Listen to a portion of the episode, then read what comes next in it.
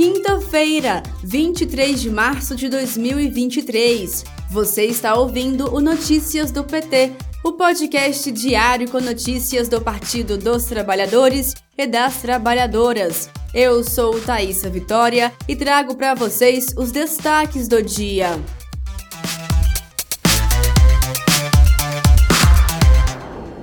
O presidente Lula está no Rio de Janeiro, onde cumpre agenda durante esta quinta-feira, 23 de março.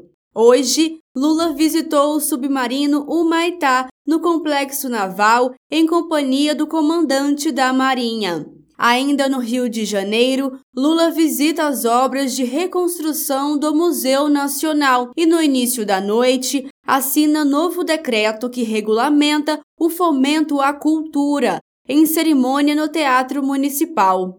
O presidente retorna para Brasília ainda hoje. A chegada está prevista para as 11 horas da noite.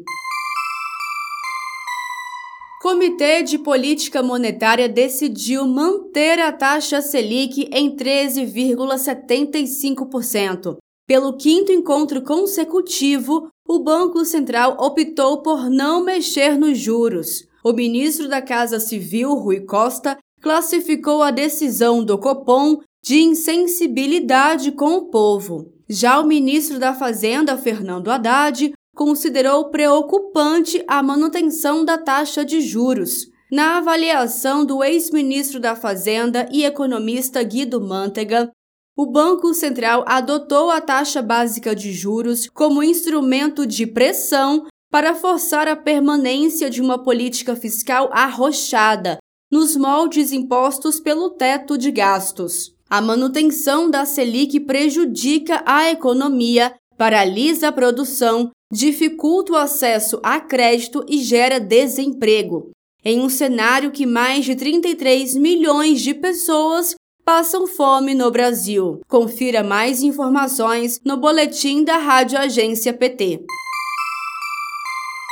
O INEP, Instituto Nacional de Estudos e Pesquisas Educacionais Anísio Teixeira, vai realizar a pesquisa Alfabetiza Brasil para verificar como está o nível de alfabetização das crianças e estudantes do segundo ano do ensino fundamental. A pesquisa será aplicada entre os dias 15 e 23 de abril e contará com 341 professores alfabetizadores de todas as capitais e 291 municípios populosos. As aplicações da pesquisa estarão concentradas em cinco capitais sede, uma por região do país: Belém, Recife, Brasília, São Paulo e Porto Alegre.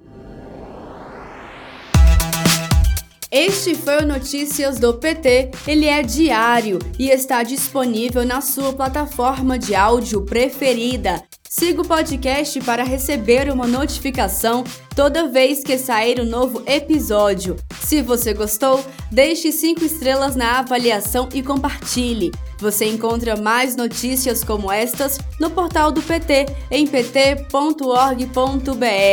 Muito obrigada pela sua companhia. Até amanhã!